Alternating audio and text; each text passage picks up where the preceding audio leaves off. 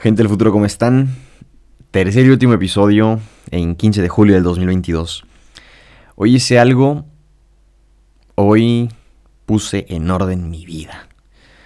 Y a lo mejor a ti que estás en tus 20, que es en mayor porcentaje las personas que escuchan este podcast, vas a decir, brother, pásame la receta, ¿no? O sea, dime cómo le hiciste y justo voy a decir una frase de los influencers que, aclaro, no soy un influencer, pero eh, me preguntaron en, Insta de, oye, ¿cómo te organizas, no?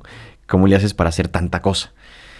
Y la realidad es que pongo orden en mi vida seguido y es algo muy sencillo y es ordenar mi cuarto.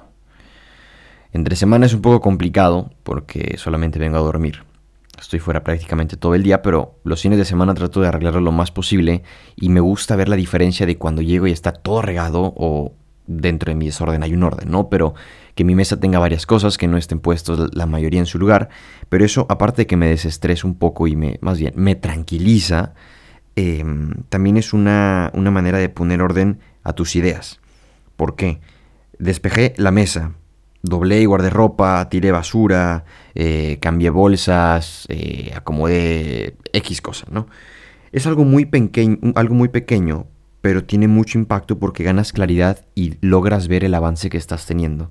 De pronto ver la mesa con cinco cuadernos regados y luego los juntas y los acomodas es como que ah, ya no están regados los cuadernos, ¿no?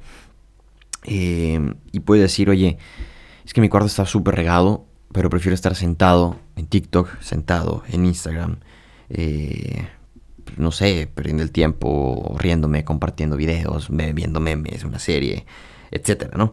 Pero a decir, ¿cómo hago esto? Pues mira, voy a referenciar al TikTok que vi que dice, ahorita pon una alarma de 10 minutos y cuando suene la alarma te vas a parar en friega y vas a empezar a recoger tu cuarto por otros 10 minutos.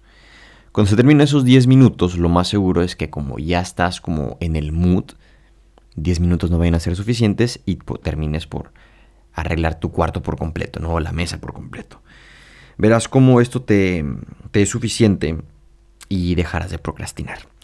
Entonces, la forma en la que yo puse orden a mi vida fue recogiendo la mesa donde tenía unos cuadernos, unas libretas, post-its, donde también tenía anotado varios episodios de este podcast, ¿no?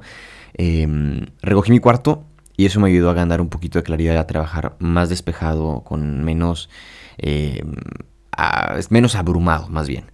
Entonces, hoy te dejo esto, espero te sirva y te invito a que pongas orden en tu vida.